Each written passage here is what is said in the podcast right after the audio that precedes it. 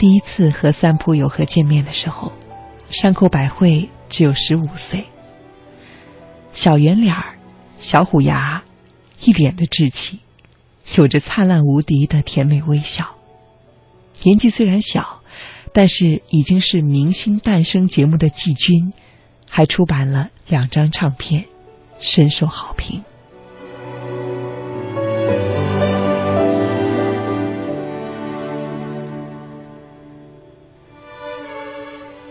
而三浦友和呢，当时正是二十二岁的青春好年华，已经演出了好几部的电视剧，虽然角色都不大，不过也小有名气。山口百惠和三浦友和一起拍摄了格力高的电视广告，情侣形象很受好评。这次见面，其实三浦友和对于山口百惠的印象非常的好。因为他不喜欢当时的女星优越感十足的样子，而百惠的身上完全没有那种傲气，很好接近。可是，当时的三浦友和给百惠留下的印象则是不喜欢大理人，挺讨厌的。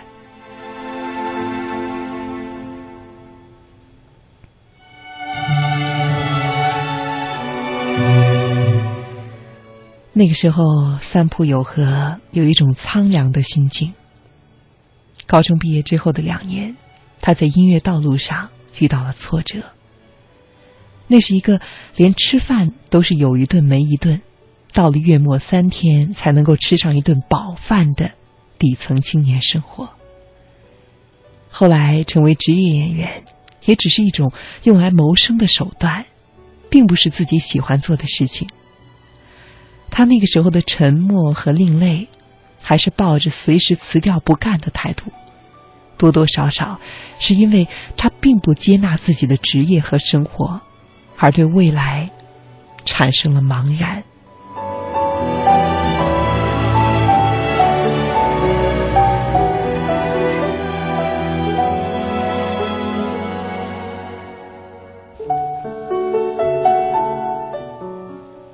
而真正改变了这两个人的，就是他们的相遇和他们的合作。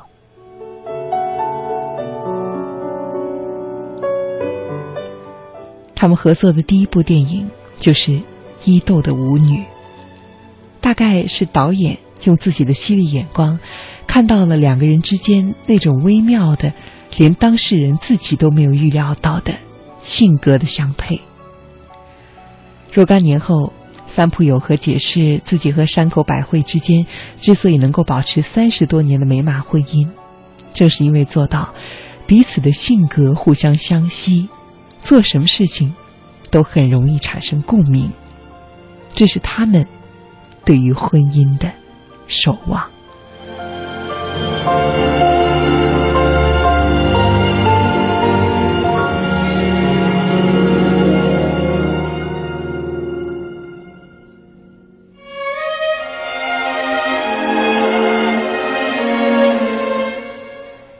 在随后的六年时间中，他们一起去拍广告、广告、电视剧，每年保持合作两部电影的速度，爱情就那么自然而然的产生了。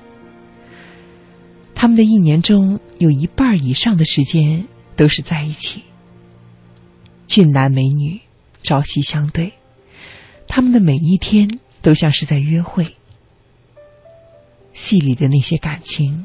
很容易的就流淌在荧幕之外，把两颗年轻的心浸泡在爱意当中。三浦友和比百惠大七岁，对于身为私生子、缺乏父爱的山口百惠来说，正是异父异兄。在两个人还不是太熟悉的时候，有一次，三浦友和从累得在车里倒头就睡的百惠身边走过。叹息一声，还睡着呢，真够可怜的，累坏了吧？而就是这一句话，让山口百惠怦然心动。朦胧之中，只有这句话留在我的心底。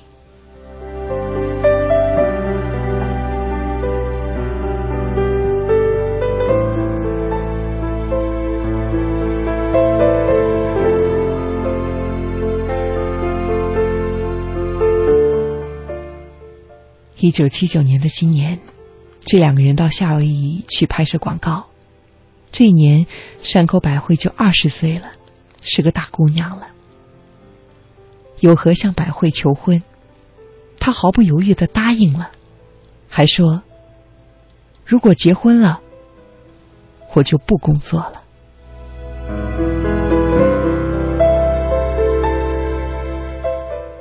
有和非常的震惊，因为这不是他所设计的未来。他不是那种封建传统的日本男人，他一直以为百惠会继续的工作下去，而且他也愿意支持他这么做，因为当时正是百惠如日中天的时代。无论是唱歌还是演戏，他的才能正在全面的绽放，对他的辉煌前程。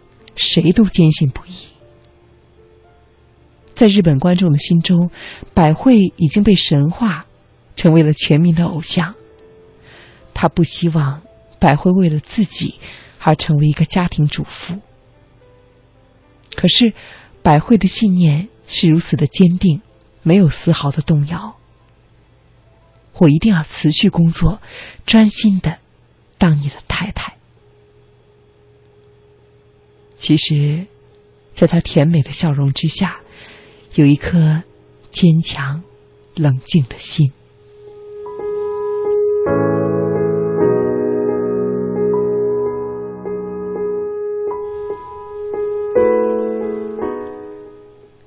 山口百惠自幼就生活在一个不完整的家庭中，父亲另有家室，对母亲始乱终弃。拒绝掏两个孩子的抚养费，这个家庭全部都要靠母亲来做手工活，艰难的支撑。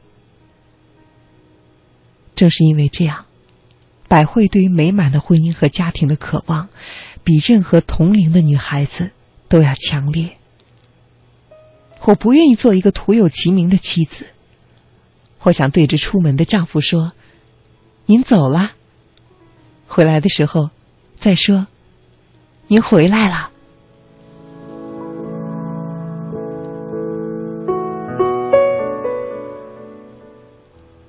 百惠的要求让她的丈夫首一次的去领悟到了责任感的意义。他说：“好像有一个开关已经在我的生命中打开。”这是一个女人坚定不移的爱，也是毫无保留的信任。她放弃了已有的一切，把自己的人生全部的奉献出来，托付给我。他最后做出了郑重的回应：“好，我明白了。”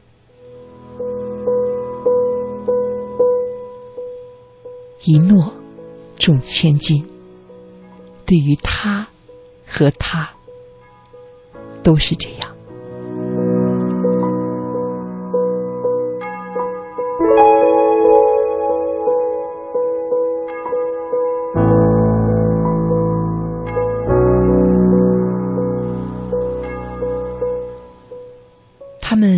对了很多的阻力，首先就是观众的不能够接受。当山口百惠最后一次在演唱会上说出“我喜欢的人是三浦友和”，这就使得友和陷入了全民公敌的境地。人们不能够原谅他把自己的女神拐进家庭，虽然这是百惠自己的决定，他们还是要去怪罪他。媒体从早到晚的盯着三浦友和。在他公寓的大楼楼顶上，经常藏着三四个摄影师，监视他们的出入，一定要找出他哪怕是任何一点点的失误和不检点，好证明他配不上百惠。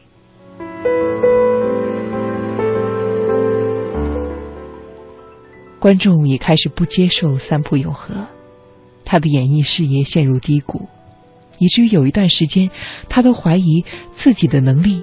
能不能够养得了这个家？一般男人在这样的压力之下，很容易的迁怒于自己的妻子，都是为了你，我才沦为这样的境地。又或者在压力之下要求妻子付出养家。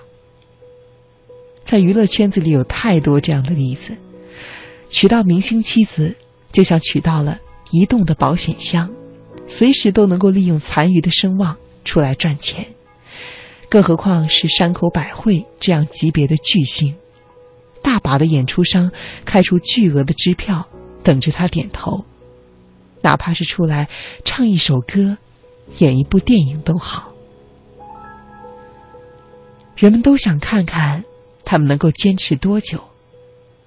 大家都不愿意相信，一个在娱乐圈中走到巅峰、尝过最风光的滋味的女明星，能够甘心的做一个平凡的家庭主妇。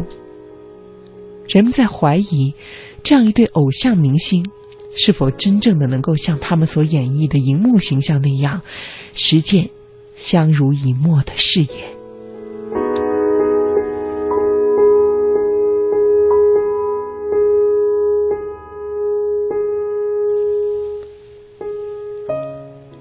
这种怀疑并非没有依据，因为这两个人都没有什么完美的家庭榜样，他们都成长于某种残缺之中。百惠的父亲已经说过了，生而不养。等百惠成名之后，又厚着脸皮来要钱，一次一次几近勒索。最后，百惠毅然的给了一大笔钱，彻底的斩断了父女关系。才算是摆脱了这个生命中最大的阴影。而有和呢，自小父母之间的关系就很糟糕，经常吵架，不断冷战，让孩子一直都处在一种紧张的氛围中。他很早就想从这种不愉快的家中逃出去，一个人生活。其实，按照通常的理论，他们这样的人最容易婚姻失败。张柏芝和谢霆锋就是最好的例子，都是苦孩子出身，各有各的苦。本来应该互相抚慰，却还是走到离散。因为有伤的人渴望拥抱，却又像刺猬一样。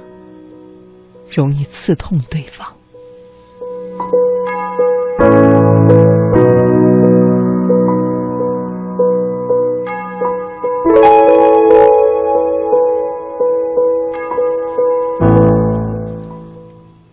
而百惠和有和却用他们的婚姻去努力的弥补着对方的残缺。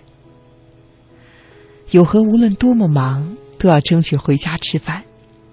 如果不能够回去，一定会发短信告诉他，要不要回家吃饭。他说，这件事情对于对给你做饭和等你回家吃饭的人来说是非常重要的。而每到了结婚十周年，他们都要互相的反思一下是否幸福和快乐，并且互相的赠送礼物。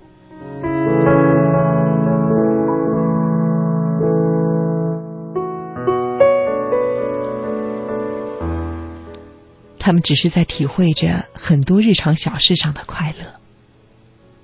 餐桌上无意间的对话，互相的微笑和琐事积累起来，日后回顾的时候，就会有一种幸福感。他们经常说：“我们运气好，遇到了性格好的伴侣。”其实，这不仅是幸运，在这种完美的感情背后。有性格上的相合，更有对待彼此的宽容和理解，以及深刻的自我修养。很多夫妻都同床异梦的白头偕老，而恩爱是最最不能够勉强的。在庆祝结婚纪念日的每一个十年，他们都会对彼此说：“谢谢你的关照，而今后也请你。”多多关照。